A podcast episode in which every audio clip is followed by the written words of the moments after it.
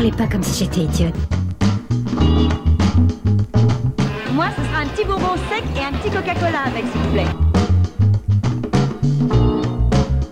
Vous sentez la goutte de sueur qui coule le long de votre dos lorsque vous vous rendez à une réunion de famille? Que ce soit un simple déjeuner ou pire un mariage, vous savez pertinemment que le sujet va arriver et que vous n'allez pas y réchapper. On vous laisse choisir le topic qui va sérieusement vous gonfler.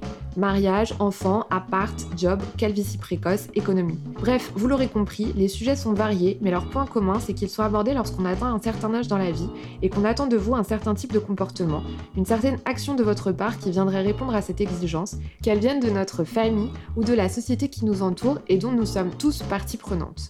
Et parfois, ce que l'on attend de nous, c'est pesant, très pesant même, ça nous force à adopter un comportement qui va à l'encontre de ce que l'on veut, de ce que l'on souhaite, aspire, et il devient difficile de faire la différence entre ce que l'on désire vraiment et ce qu'il faudrait qu'on fasse. En deux femmes trentenaires que nous sommes, eh bien nous constituons apparemment les cibles parfaites de ce qu'on appelle communément la pression sociale. On vous invite donc à nous suivre dans cet épisode où vous le verrez, nos points de vue sur ce sujet ne se rejoignent pas forcément. Entre définition de ce terme utilisé à tort et à travers, la manière dont nous vivons cette fameuse pression sociale au quotidien, jusqu'à comment s'en libérer, on vous accueille dans le neuvième épisode de Faille. Alors, c'est parti Vous pensez abandonner parfois? Oh, seulement toutes les deux minutes, je dirais.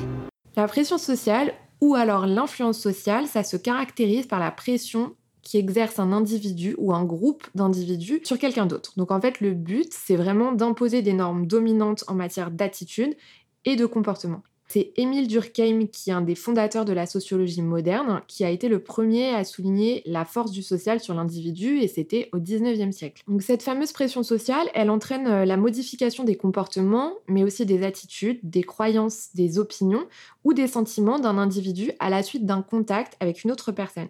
En fait, le but, c'est vraiment de faire rentrer la dite personne dans une norme sociale, et ces normes sociales, ce sont des sources d'influence importantes car elles prescrivent aux gens la façon dont ils devraient se comporter afin de ne pas être catégorisés comme quelqu'un d'hors norme. Et justement, euh, ces normes, elles sont influencées à la fois par la culture et peuvent évidemment varier d'un pays à un autre et touchent des sujets euh, très différents. Donc ça peut être les repas, les loisirs, l'espace personnel, mais aussi le travail et évidemment le, le mode de vie. Le plus difficile, c'est qu'elles sont ancrées dans les mentalités de manière inconsciente. Maintenant qu'on a bien défini le concept, il était important pour nous de revenir sur les différentes sources de pression sociale, d'où viennent-elles et d'où on peut les ressentir. Comme on l'a vu un petit peu plus haut, évidemment, la première source, c'est d'abord la société dont nous faisons euh, partie, mais à notre échelle, ce sont d'abord nos parents et notre famille qui veulent euh, le mieux pour nous. Donc, c'est euh, un CDI, de l'épargne, un logement, qu'on soit en couple, qu'on ait des enfants. Et la question, c'est pourquoi, en fait? Et je pense que dans un premier temps, c'est à la fois pour se rassurer, pour nous guider, évidemment, dans ce qu'ils pensent être bien, être bon, mais aussi évidemment en fonction de leur éducation dans laquelle ils ont, euh, ils ont été baignés euh, toute leur vie. Et ce qu'ils pensent être bien et bon pour nous, et eh bien justement, parfois, ça les pousse à nous faire adopter un comportement qui va à l'encontre de ce que nous, en fait, on voudrait. Et comme évidemment, autre source de pression sociale, il y a les médias. Les médias, ils nous rabâchent sans cesse, en fait, ce qu'est l'élite euh, au quotidien. Donc ça nous pousse à nous comparer et ça peut potentiellement nuire à notre santé mentale. Il y a aussi évidemment les entreprises. Par exemple, aujourd'hui, une entreprise, ça demande le ciel et la terre pour recruter des gens. On n'est jamais assez bon, on n'est jamais assez bien formé, on n'a pas fait assez d'études, ou alors on en a trop fait, ou alors on n'a pas assez fait de stage, et donc forcément ça pousse aussi euh, à se comparer et à avoir une certaine pression pour arriver là où on pense vouloir aller. Après, il y a évidemment les réseaux sociaux qui nous montrent euh, bah, une réalité euh, qui est très loin parfois de, la nôtre et qui est toujours évidemment très magnifiée en fait, euh, où les gens sont parfaits, les gens sont heureux, ils ont la meilleure vie possible. Ça nous entraîne en fait une espèce de pression matérielle et une comparaison de bah, moi je n'ai pas leur vie, je n'ai pas les moyens d'avoir leur vie, moi j'ai pas l'air d'être aussi heureuse, donc comment, comment je peux faire pour atteindre ce niveau de bonheur, mais qui est parfois en fait simplement mis en scène. Exactement, mais aussi forcément le dernier, euh, la dernière source euh, de pression pour moi qui est la plus importante, euh, enfin celle en tout cas que je vis, c'est nous-mêmes, parce qu'on est souvent son pire ennemi et on est très très exigeant avec nous-mêmes. Forcément, donc c'est influencé implicitement par la société, mais euh, je trouve que cette pression, elle est aussi très importante, la pression qu'on se met à soi-même, et que c'est hyper important d'en parler. Après, moi, je voulais aussi euh, noter et parler de ce que peut engendrer en fait cette pression, parce qu'aujourd'hui, euh, même si on sait qu'elle existe, ça peut vraiment euh, entraîner un sentiment de vide, quelque chose de, voilà, on se sent en insécurité, on se dévalorise, on culpabilise, et il y a une perte de confiance en soi. Donc, ça rejoint l'épisode d'il y a deux semaines, mais c'est vrai que c'est intimement lié. Je pense qu'il y a aussi ce côté où on a peur euh, de décevoir nos proches qui est assez important et on a peur de l'image qu'on peut renvoyer à travers cette pression. Alors je, te rejoins parfaitement en fait sur ce sentiment de vide et d'insécurité et sur cette dévalorisation en fait qui, est entraînée par, euh, par toute cette pression sur nos épaules. Et j'ajouterais aussi un sentiment de confusion entre ce qu'on veut pour nous déjà dans un premier temps et ce qui est attendu de, de nous. Et hum, c'est là où pour moi c'est hyper dangereux quand on ne fait plus la différence en fait entre les deux, entre ce qu'on veut vraiment nous et ce que les autres veulent pour nous. Et euh, justement, c'est quand on te répète toute ta vie que tu dois adopter un type de comportement, que tu dois être dans un certain schéma, c'est difficile en fait de se dire est-ce que je fais les choses de manière inconsciente parce que j'en ai envie, parce que c'est ce que je veux au fond de moi, ou au contraire je fais les choses ben parce que j'ai intégré ce schéma sans forcément m'en rendre compte et du coup j'adopte ce comportement sans, sans forcément même le vouloir en fait parfois. Et je pense que quand on est plus jeune, ou même, encore aujourd'hui, hein, c'est facile en fait d'absorber un peu les aspirations des autres en fait. Comme on a besoin d'appartenir à un groupe, on a besoin justement de, de faire partie de ce tout, euh, de se sentir validé par les autres, reconnu et valorisé. Donc euh, dans un premier temps, euh, ça, ça, commence par, par les parents. Eh bien, on capte en fait leur aspiration et on en fait finalement, on a l'impression que c'est les nôtres, mais c'est là où on doit se poser les bonnes questions pour savoir si c'est vraiment les nôtres ou si c'est parce que on a ce besoin d'appartenir euh, à la société et au groupe qui nous entoure. Maintenant qu'on a parlé un petit peu de tout ce concept et de tout ce que ça peut engendrer, les différentes sources, on va peut-être échanger un petit peu euh, sur euh, comment nous deux on ressent cette pression sociale, l'importance qu'elle a dans nos vies. on va peut-être commencer par notre vie personnelle, donc tout ça, ça va rejoindre un petit peu donc le couple, la pression de devoir acheter un appartement potentiellement, d'avoir des enfants, d'avoir une vie rangée, un comportement approprié. Donc euh, Laura, je te laisse euh, commencer parce que je sais qu'on n'a pas euh, le même point de vue là-dessus. Donc dis-nous où est-ce que tu as vraiment ressenti cette pression à différentes étapes de ta vie?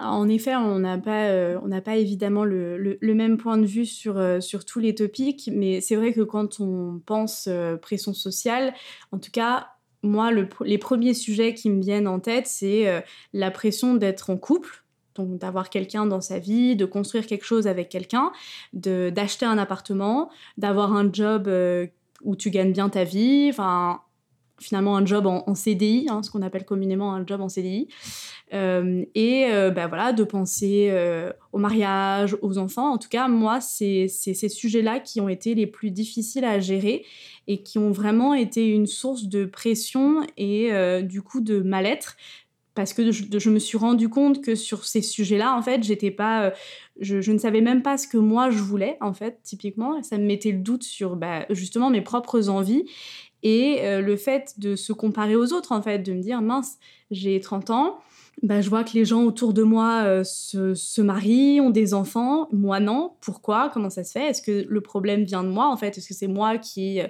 qui du coup, euh, ne fonctionne pas comme tous les autres?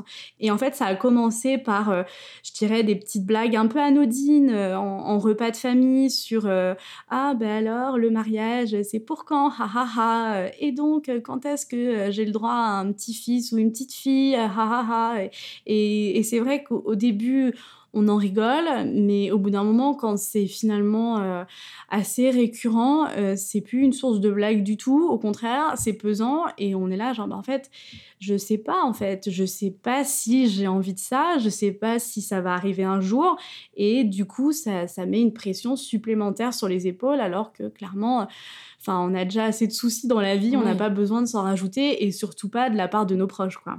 Moi, je sais que j'ai une vision euh, de la vie qui était très, euh, très tracée pendant un temps. Euh, donc je pense que voilà, c'était euh, une pression aussi due à ma mère qui était très exigeante avec moi. Mais ce qu'on disait tout à l'heure, c'est que elle voulait mon bien. Hein. Il n'y a rien de, il a rien de malveillant là-dedans. Mais finalement, en fait, j'ai jamais vraiment ressenti de pression parce que hum, même si mes grands-parents, tu vois, me disaient il faut avoir un bon travail, il faut que tu travailles bien à l'école, faut. Bah en fait ouais, mais ça me mettait pas la pression. C'était bah ouais, ils disent ça comme ils disent, ils vont dire ça à mon autre cousin parce que c'est normal, c'est mes grands-parents, tu vois. J'avais pas l'impression de vraiment de devoir quel- quelque chose en plus pour ça. Mais cette histoire de vie tracée, euh, oui, je l'ai eu pendant longtemps. Donc, euh, études, boulot, euh, couple, appartement, etc. Je l'ai eu. Et puis, en fait, maintenant, euh, c'est des choses qui sont complètement détachées de, de moi. Je suis d'accord avec toi. Je, je- ne dis pas euh, du tout que c'est fait de manière, on va dire, euh, à, à vouloir forcément nuire, mais euh, ces petites réflexions, en fait, qui viennent parfois ponctuer euh, notre vie, elles sont, elles sont faites encore une fois de manière inconsciente. Et je sais qu'en tout cas, chez moi, j'y suis sensible et ça vient vraiment bah, toucher euh, des petites cordes aussi, je pense, de soucis de confiance en, en Mm. moi-même. hein. donc, comme on en a parlé euh, dans, dans le dernier, dans un des derniers épisodes. Et ça vient vraiment toucher mes cordes sensibles. Et c'est pour ça que j'y suis justement d'autant plus, euh, euh, d'autant plus sensible et, à l'écoute de ce genre de choses parce que ça, ça vient rajouter en fait un poids sur, euh, sur mes épaules. Et moi qui suis récemment célibataire, du coup, ça me fait limite angoisser en fait d'avance de me dire que le fait là de ne pas être en couple et de ne pas avoir coché la case couple, ça va potentiellement peut-être me mettre dans des, euh, des, situations euh, où je ne vais pas être à l'aise, où bah, je vais me retrouver, je sais pas, moi, un dîner, quand on pourra en refaire, euh, avec plein de couples autour qui, bah, sans forcément le vouloir évidemment, mais vous crachent un peu leur bonheur à la gueule alors que bah, nous, on n'en est pas là, ou bah, justement, on va se poser la question, mais pourquoi elle est célibataire C'est bizarre, enfin, elle a 30 ans, normalement, elle devrait avoir quelqu'un, enfin, c'est-à-dire que si elle a personne, la meuf, elle est chelou, tu vois, enfin, donc c'est ce genre de choses, et du coup, j'en viens angoissée par anticipation, en fait, de Ouais. me dire que comme je ne colle pas un peu au, au schéma... euh, Lambda. norm- exactement, lambda, normal, euh, forcément, on, on me met un peu dans la case euh, déviance, mais je mets évidemment plein de guillemets. Ouais, déviance, peut-être hors norme, c'est peut-être Peut-être en norme, en effet. Ouais. Mais je, oui, je peux comprendre. Euh, Moi, je suis pas du tout dans ce cas-là parce que je suis en couple depuis très longtemps et euh, ça se passe bien. Et, et voilà. Et, en fait, j'ai toujours quasiment été en couple. Ou alors, quand je l'ai pas été, j'étais jeune. Donc, tu vois, il n'y avait pas ces pressions d'avenir vraiment. Je, c'est pas des questions que je me posais vraiment. Euh, Aujourd'hui, moi, la question vraiment euh, qui s'est posée, euh, c'était autour de la maternité. Nous, je sais que bon, voilà, on a beaucoup de nos amis euh, qui ont des bébés maintenant. Et euh, mais tu vois, j'ai pas vraiment ressenti de pression en mode ok bon bah il y en a une qui a 28 ans elle est maman. L'autre elle a mon âge elle est maman. Oh putain encore une qui est enceinte et tout. Et moi euh, c'est quand c'est quand? Et moi aussi il va falloir que je le fasse parce que c'est un goal. Moi j'étais plus avec cette pression avec moi-même de me dire ok bon tu sais pas si t'en veux. T'en veux un peu le matin pas trop l'après-midi enfin voilà mais est-ce que en fait surtout tu vas y arriver? Est-ce que un jour tu arriveras à faire un enfant? Est-ce que tu auras le courage de passer à, cette étape-là? Donc c'est pour moi, c'est plus une pression que je me mets avec moi-même. Et quand tu disais, par exemple, enfin, quand tu parlais des petites réflexions euh, que pouvaient te faire euh, des membres de ta famille ou des proches à toi euh, sur bah alors le mariage, bah alors le bébé, bah alors Laura, quand est-ce que tu nous trouves un nouveau mec, enfin ce genre de choses. En fait, j'ai envie de te dire, mais t'es une femme indépendante, tu, enfin moi qui te connais, t'es quelqu'un qui a, alors oui évidemment il y a des failles de confiance en soi, chez, comme on en a déjà parlé ensemble, mais t'es une femme indépendante euh, qui a quand même réussi plein de choses et même, enfin avoir eu le courage de se séparer, c'est quand même déjà aussi tellement énorme. Moi je trouve que quand ça n'allait plus, de se dire bon bah on arrête, on s'en va et on passe à autre chose, que en fait, tu devrais être fière de ce que tu as réussi à faire. Aujourd'hui, tu as ton appart aussi à toi. Donc, toi, par exemple, tu as ton appart à toi. Moi, j'en ai pas à moi. Et enfin, avec mon chéri, on n'en a pas à nous. Et pareil, tu vois, ça, ça n'a jamais été vraiment un truc, un goal. Alors, j'aimerais bien, tu vois, avoir une belle maison à nous pour pouvoir se dire que bah, on met pas notre argent dans un puissant fond, entre guillemets, euh, locatif. Mais tu vois, genre, non, ça n'a jamais été une pression et euh, ça le sera peut-être plus tard si je vois qu'on n'arrive pas, parce que c'est quand même bien de construire quelque chose. Mais c'est pareil, c'est ma pression à moi. Après, ça dépend parce que ça vient aussi à, à différents moments de, de ta vie Oui, en bien fait. Euh, c'est jamais tout en même temps et encore heureux parce que sinon euh, Bim, les enfants, Exactement. euh, clairement, je pense qu'on on n'arrivera pas à se relever, mais c'est en effet, c'est suivant aussi en fonction de ce qui se passe dans ta vie, des choses que, qui, qui arrivent. Eh bien, voilà, il y a certaines choses qui viennent, euh, des petites pressions qui viennent se rajouter un peu, euh, un peu dans ton quotidien.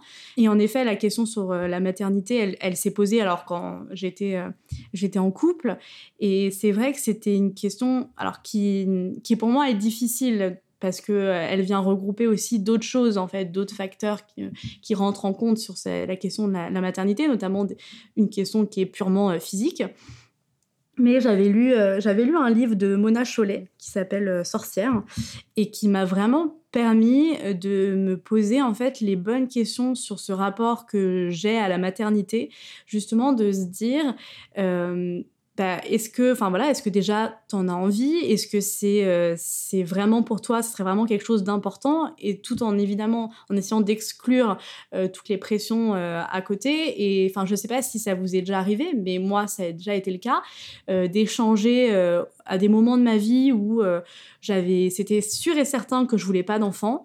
Euh, c'est toujours un grand moment vraiment de discuter avec des gens parce qu'ils sont là genre mais comment ça tu veux pas d'enfant mais c'est trop bizarre euh, mais c'est euh, mais c'est pourtant le rêve d'une vie d'avoir des enfants c'est super tu verras mais ça se trouve si t'en fais pas mais tu vas le regretter toute ta vie Quel est ton but dans la vie mais alors, exactement, Laura? si t'as pas, si t'as pas d'enfant, t'as pas de but. Et en fait, tu te dis, mais en fait, non, enfin, il y a d'autres choses. Je peux mettre mes, mes curseurs de bonheur ailleurs, en fait. Ça Mm. peut être, euh, ça peut être les voyages, ça peut être mes amis, ça peut être ma famille, mais pas forcément, euh, Ta descendance. exactement, pas forcément ma descendance, mais euh, le, le reste des membres de ma famille.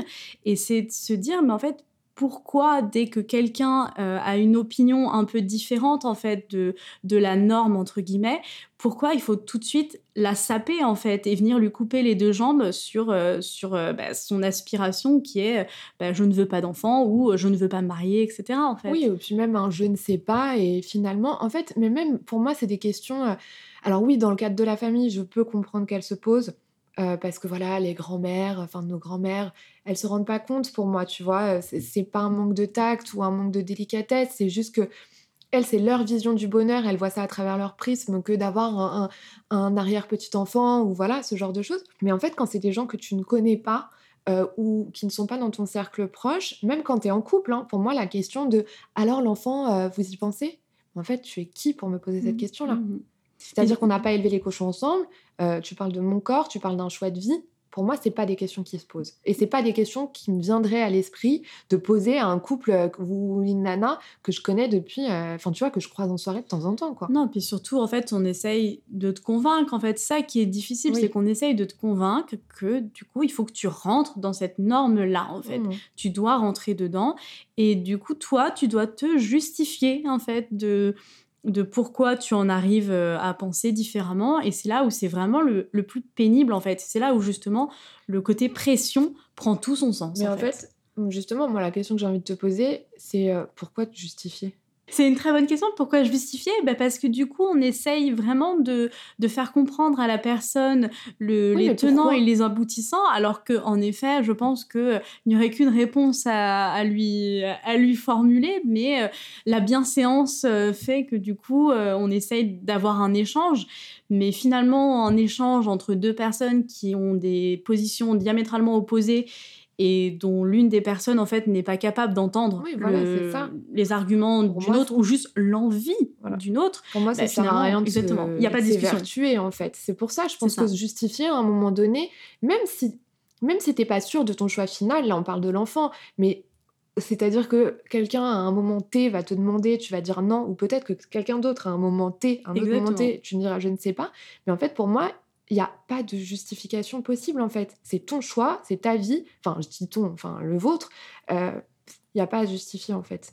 Et ça, on y arrive plus aussi quand on prend de l'âge. Ah bah en non, mais fait, ça, c'est clairement. Non, mais quand on est plus jeune, c'est toujours très impossible. difficile. Parce que tu as envie d'avoir raison, tu as envie de prouver que euh, ce que tu penses, c'est aussi valable, que c'est aussi euh, bah, respectable. Mais euh, oui, ça s'acquiert avec le temps, ça je suis euh, bien Mhm. d'accord. Et moi, je sais que les, clairement, les réseaux sociaux euh, ne m'aident jamais, en fait. Ah non, mais les réseaux sociaux n'aident pas. Dans toute ma vie, les réseaux sociaux ne m'aident jamais. Non. Donc, euh, à chaque fois, les moments où justement, où je suis le plus fragile sur ces questions-là, eh c'est toujours le moment où, typiquement, prenons l'exemple, continuons l'exemple de la maternité, où je vais voir que des meufs enceintes sur mon feed Instagram, et ça va juste me foutre un coup derrière la carafe. Et je fais là, mais c'est pas possible en fait. Enfin, je, je, je comprends pas. Il y, a- il y a que des meufs enceintes, il y a que des meufs heureuses, etc. Mais évidemment que euh, quand t'es malheureux, euh, t'as pas envie de faire une story de toi, voilà, quoi. C'est ça. Il y en a, et c'est très bien. Et euh, mais non, en effet. Mais c'est pour ça que moi, euh, j'ai unfollow mais un milliard de nanas euh, parce que je pouvais plus, quoi. J'étais là, genre, non, non, mais c'est bon. euh. Après, il y a, tu vois, il y a, les nanas enceintes et puis il y a aussi toute la potentielle jalousie que peut créer les réseaux sociaux. C'est pas vraiment une pression. J'ai Peut-être que si, c'est induit par la pression quand même, je sais pas. C'est des sujets qui se confondent pour moi, tu vois, la confiance en soi, la pression sociale et la potentielle jalousie que peut engendrer le manque de confiance en soi et la pression sociale. Et c'est pour ça aussi que je trouve que les réseaux sont pas toujours bons. Alors que pourtant, euh, je travaille euh, vraiment beaucoup sur les réseaux sociaux et j'adore ça. Mais dans des moments de faiblesse, euh, oui, c'est sûr que je, coupe. Mais de toute façon, nous, on en a discuté quand on a évidemment préparé cet épisode, mais c'est un sujet qui est hyper vaste et, qui, en fait, vient regrouper plein de, plein de choses différentes dans nos vies, en fait. Et je suis d'accord, il y a, y a en effet, euh, ça vient toucher ta confiance en toi-même, ça vient toucher la confiance que tu as dans les autres, ça vient toucher l'envie que tu peux avoir aussi euh, vis-à-vis des autres quand euh, ils sont très heureux, alors que toi, justement, tu es dans une phase, on va dire, un petit peu plus descendante dans ta vie. Et tout ça, ça se mêle, en fait. Ça se mêle et ça fait que, à la fin, il y a ce sentiment, ce qu'on disait, hein, de, de vide, d'insécurité et surtout de dévalorisation, en fait, au final. Donc écoute, on va laisser euh, les influenceuses euh, travailler sur leurs réseaux sociaux et on va parler un peu de notre vie professionnelle à nous, si tu veux, qui est un peu moins euh, glamour que ça, en tout cas de ce qu'elle nous laisse percevoir. Euh, c'est vrai que c'est un sujet aussi, donc la pression dans le, dans le pro, qui là pour moi prend quand même un peu plus de sens, qui peut être complètement dévastateur parce que je pense qu'il y a beaucoup de pression euh, qui pousse au burn-out dans le travail. Donc c'est important pour moi d'en parler. Est-ce que toi, tu as eu, euh, as ressenti une pression euh, de tes parents, de, de comparaison à tes amis quand tu t'es lancé dans le monde du travail? Et comment ça s'est passé? Euh, C'est juste que j'ai, en y réfléchissant, j'ai quand même eu l'impression que toute ma vie, on m'a répété qu'il fallait avoir un job, qu'il fallait avoir un job, euh, on va dire, sécure.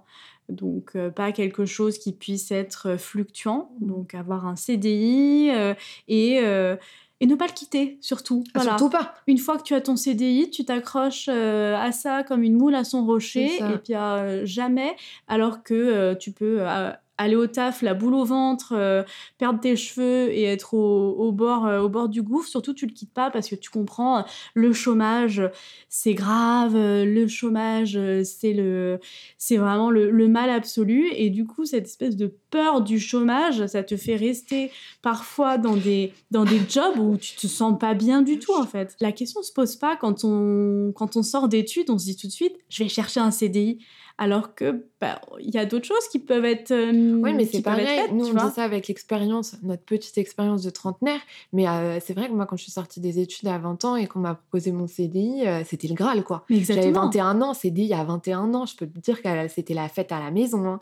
Et euh, Mais, mais quand tu te rends compte que en fait ton CDI bah, c'est juste un traquenard ah oui, et que euh, tu bosses avec des personnes toxiques, bah là tu te dis Ouais. bah, peut-être que si être auto-entrepreneur c'est pas une si mauvaise idée quoi. Bah, c'est à peu près ce qui s'est passé hein, globalement. Donc moi, j'ai, c'est vrai quand j'ai commencé ma vie professionnelle, j'étais assez carriériste. hein. J'avais vraiment des envies, euh, euh, bah, euh, d'avoir des responsabilités pour montrer que j'étais bien à ma place. J'avais envie d'apprendre énormément. J'avais envie, je travaillais donc dans le design comme j'ai déjà dit. Euh, envie de connaître tout sur tout dans le design, donc c'est bien. Ça m'a quand même appris euh, pas mal de choses. Mais t'en fais toujours plus Toujours en fait. Tu te, tu Toujours te plus. butes euh, clairement au taf jusqu'à parfois t'en rendre malade. Ouais. Et puis en fait, j'ai commencé à ressentir des pressions quand même dans ma boîte. Donc c'était un monde de, de- assez élitiste. Et puis moi, je venais bah, pas de ce monde-là vraiment, tu vois. Euh, donc un monde assez riche, euh, où il y a beaucoup d'apparence et tout. Et mon patron me disait euh, parfois, en parlant de galeristes avec qui on bossait, ah ben ça serait bien peut-être que tu ailles boire un verre avec lui, fais attention avec qui tu traînes, etc. Pour un peu, voilà, vraiment m'appuyer un peu dessus, à me donner son influence, tu vois, enfin à me balancer plutôt son influence pour en fait me changer foncièrement. Et moi, j'ai toujours été quelqu'un bah, qui a jamais eu envie de se faire de nouveaux amis.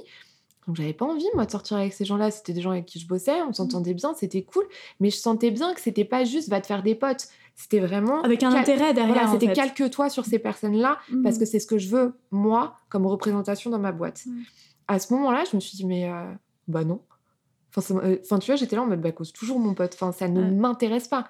Là et là où j'ai pris conscience qu'en fait non, ça me conviendrait pas moi, je l'ai, je l'ai eu aussi, euh, où pareil, on te dit, bah, tu vois, là, ça serait bien que tu ailles parler à telle personne ou telle personne, comme ça, tu auras une mission sympa. Euh, et et tu es là, genre, mais et c'est vrai qu'en fait, on, te le dit, mais sans vraiment te le dire, que en fait, c'est du lobbying. Quoi. si tu as envie d'avoir euh, la bonne mission euh, hyper intéressante euh, qui va te permettre de t'ouvrir d'autres portes ensuite pour ta carrière, bah, ça serait cool que tu ailles vraiment faire des efforts auprès de, de ce mec-là que tu connais ni d'elle ni d'Adam pour aller boire un verre alors que tu n'as pas du tout envie d'aller lui parler. en fait, exactement. Aussi, tu vois. J'ai pas, j'ai pas envie de passer du temps avec. déjà, je passe assez de temps avec les gens avec lesquels je travaille, j'ai pas en plus envie de m'en rajouter. Et c'est vrai que tu mais non, il faut que tu, il faut que tu fasses plus, toujours plus. Tu dois, dois être le meilleur dans, dans tous les domaines de ton taf. Et rien que ça, mais c'est c'est pas possible au bout d'un mm. moment d'être euh, d'être toujours à 200%. Bah, on finit par, euh, par exploser, quoi. Bah, moi, je voulais vraiment être à 200%, complètement.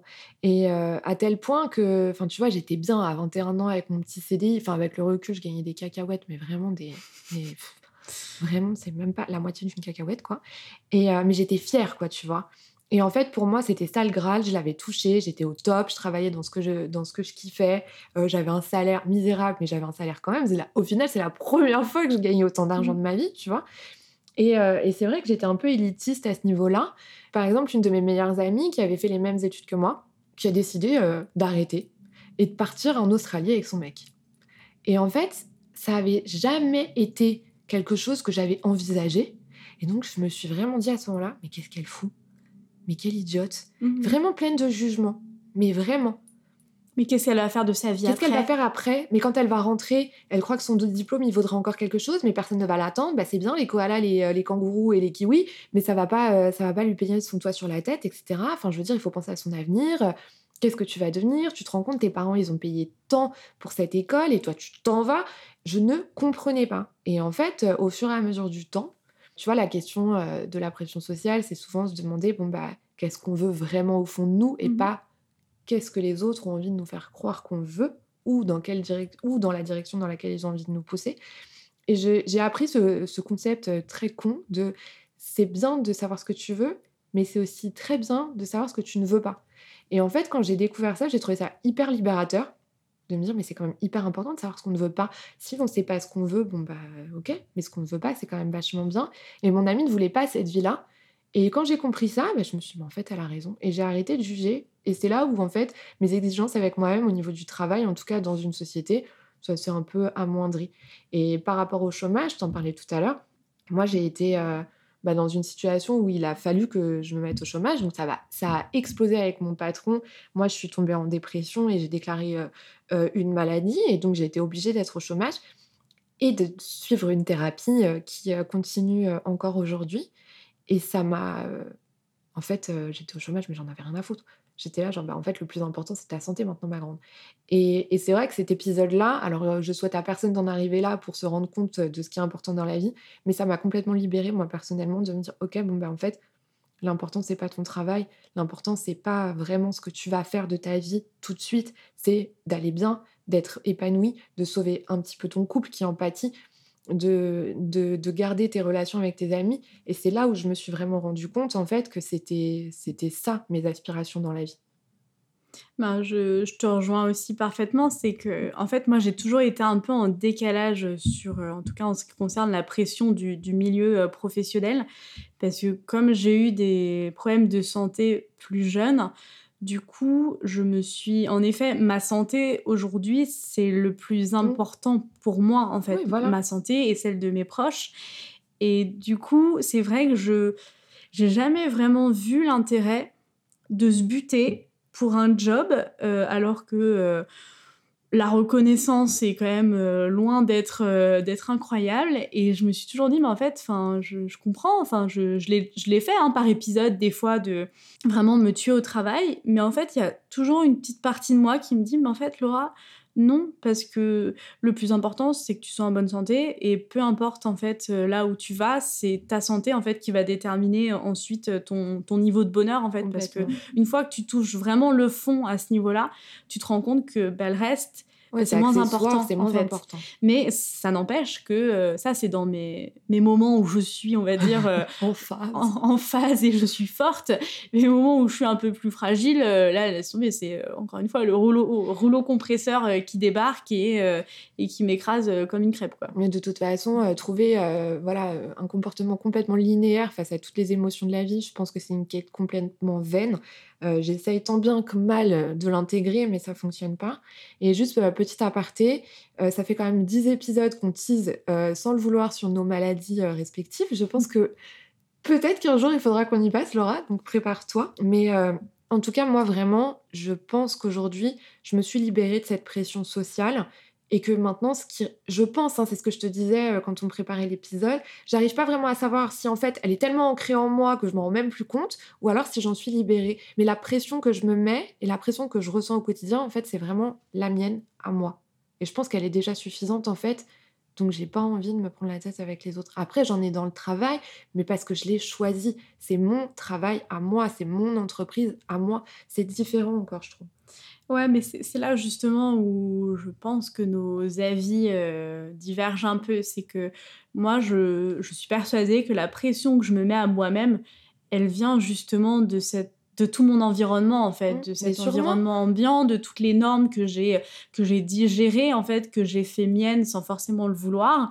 Et c'est du coup hyper difficile de vraiment faire le distinguo entre ce que je veux vraiment pour moi dans ma vie et euh, ce que du coup on m'a on m'a dit de faire euh, et qu'on m'a répété rabâché euh, au point que finalement c'est rentré c'est rentré dans dans, mon schéma de comportement en fait. Et je n'arrive et c'est ça qui est hyper difficile c'est cette confusion en fait. C'est que des fois sur certains sujets je vais être sûre de moi. C'est là c'est moi c'est bon c'est ce que je veux voilà, il n'y a pas de souci. Et puis sur d'autres sujets, il y a le manque de confiance en moi qui vient évidemment en fait euh, bah, me pousser à me poser plein de questions, à, intellectualiser aussi beaucoup les choses et du coup en fait à me faire me sentir mal en fait. C'est surtout euh, ça le plus difficile pour moi, c'est que le, le résultat fait que derrière, je ne le vis pas bien, en fait. Parce qu'à la limite, si ça, si ça coulait sur moi en disant, bon, c'est pas grave, au pire, euh, enfin, il y a d'autres choses plus importantes. Typiquement, c'est ce qui se passe euh, sur la pression pro, en fait. C'est que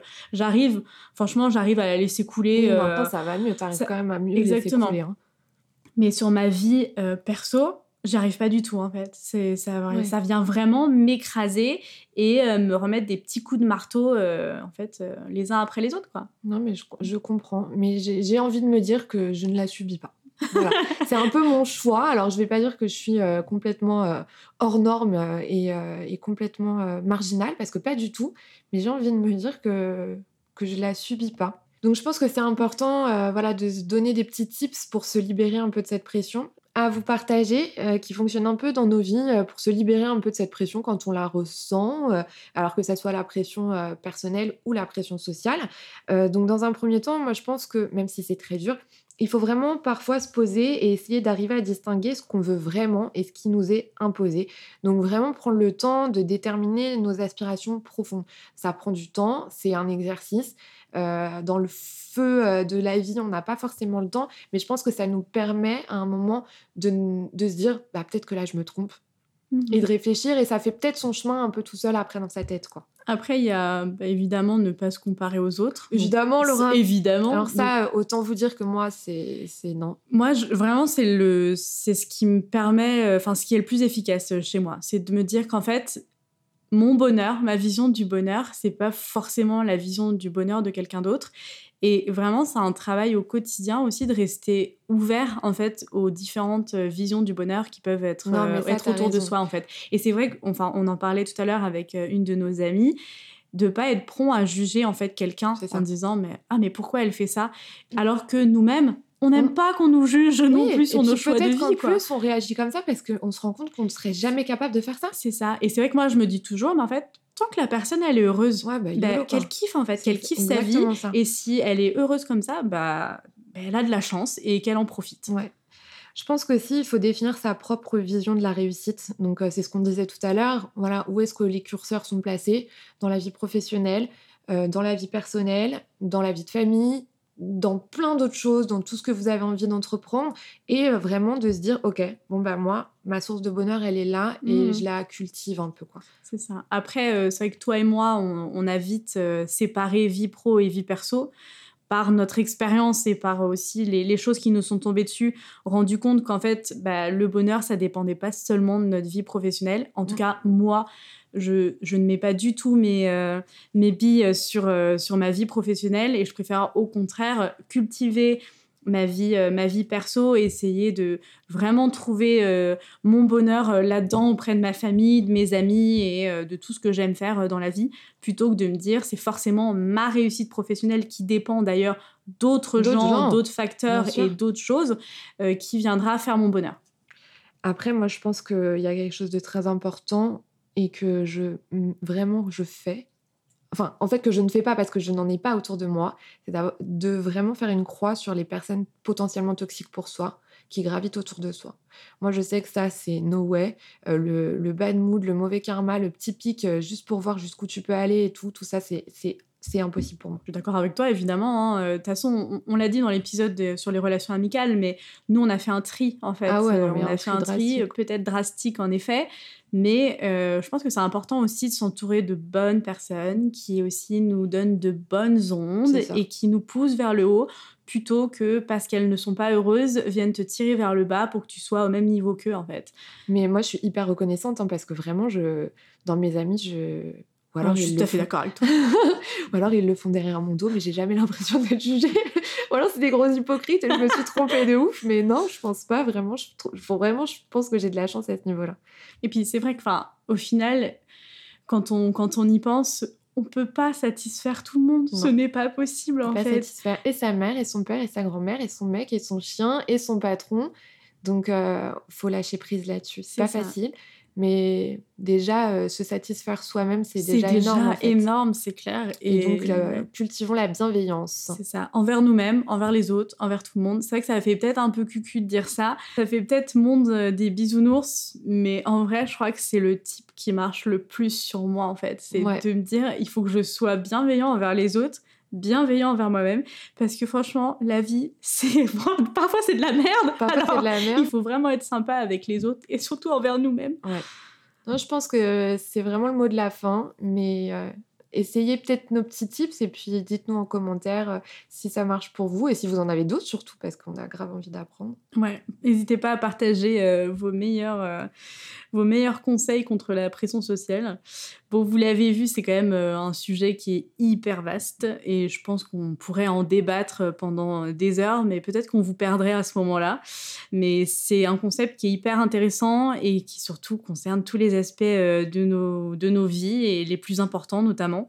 Euh, il nous renvoie bah, à nos aspirations, à ce qu'on aime et justement, il nous force à nous poser les bonnes questions sur ce qu'on veut vraiment et surtout sans se soucier des autres, euh, même si les autres peuvent être euh, très proches de nous. Et c'est vrai que malgré nos efforts, c'est parfois difficile de s'en soustraire, d'arriver justement à ne pas sentir sur nos épaules le poids de nombreuses traditions ancrées et dont nous sommes en fin de compte le résultat en tant que membre à part de la société.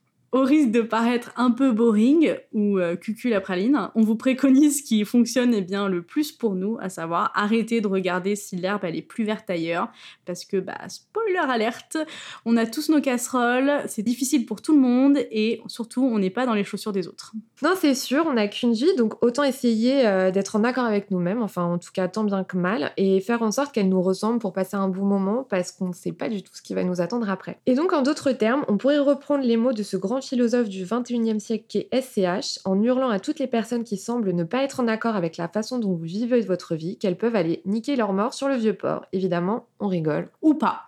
Merci à vous d'être arrivés jusqu'ici et d'avoir partagé ce moment avec nous. On vous donne rendez-vous dimanche prochain pour un nouvel épisode de Faille. En attendant, n'hésitez pas à partager cet épisode s'il vous a plu, à venir nous suivre sur Faille Podcast et à nous laisser 5 étoiles sur Apple Podcast. À bientôt dans Faille